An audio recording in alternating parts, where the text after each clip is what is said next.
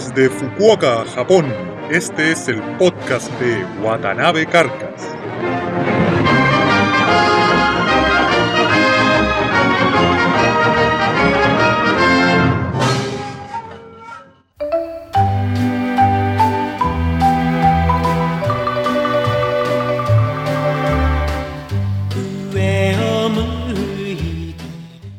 Hola, les habla Watanabe Carcas, chileno, residente en Japón, específicamente Fukuoka, Japón, desde el año 2003.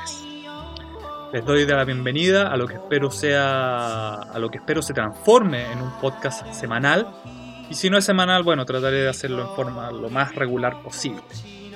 Ah, en este podcast espero contarles lo que ha sido mi experiencia, mi vivencia, de lo que ha significado vivir en Japón en los últimos siete años.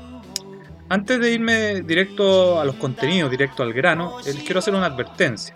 Como ya se han figurado, obviamente, estoy hablando en español. Este es un español del, español más común que se ocupa en Chile, evidentemente.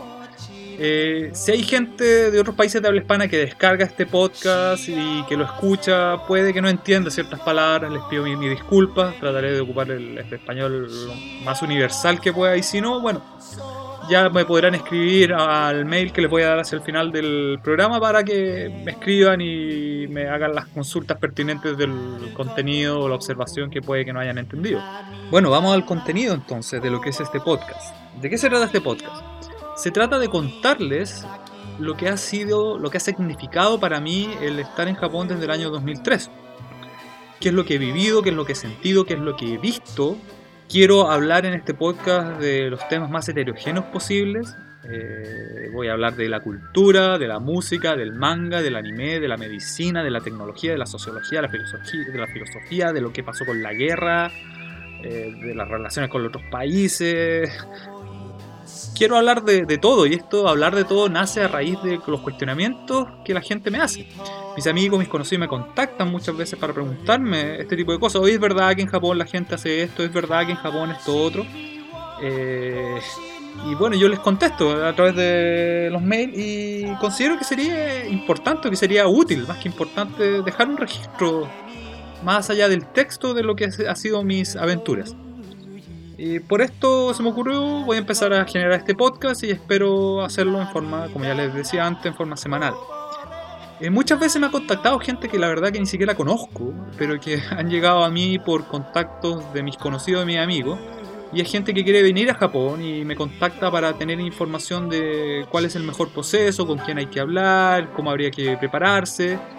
Y considero que sería bueno dejar un registro de lo que ha sido Japón para mí, desde el cómo llegué hasta el cómo lo estoy viviendo. Y a través de este registro espero que les sea útil y que lo disfruten también y ojalá entremos en algún tipo de feedback, que esto no sea una cosa unidireccional, que sea una cosa bidireccional donde ustedes también aporten y me pregunten, me hagan consultas de lo que es Japón o lo, que quieren saber.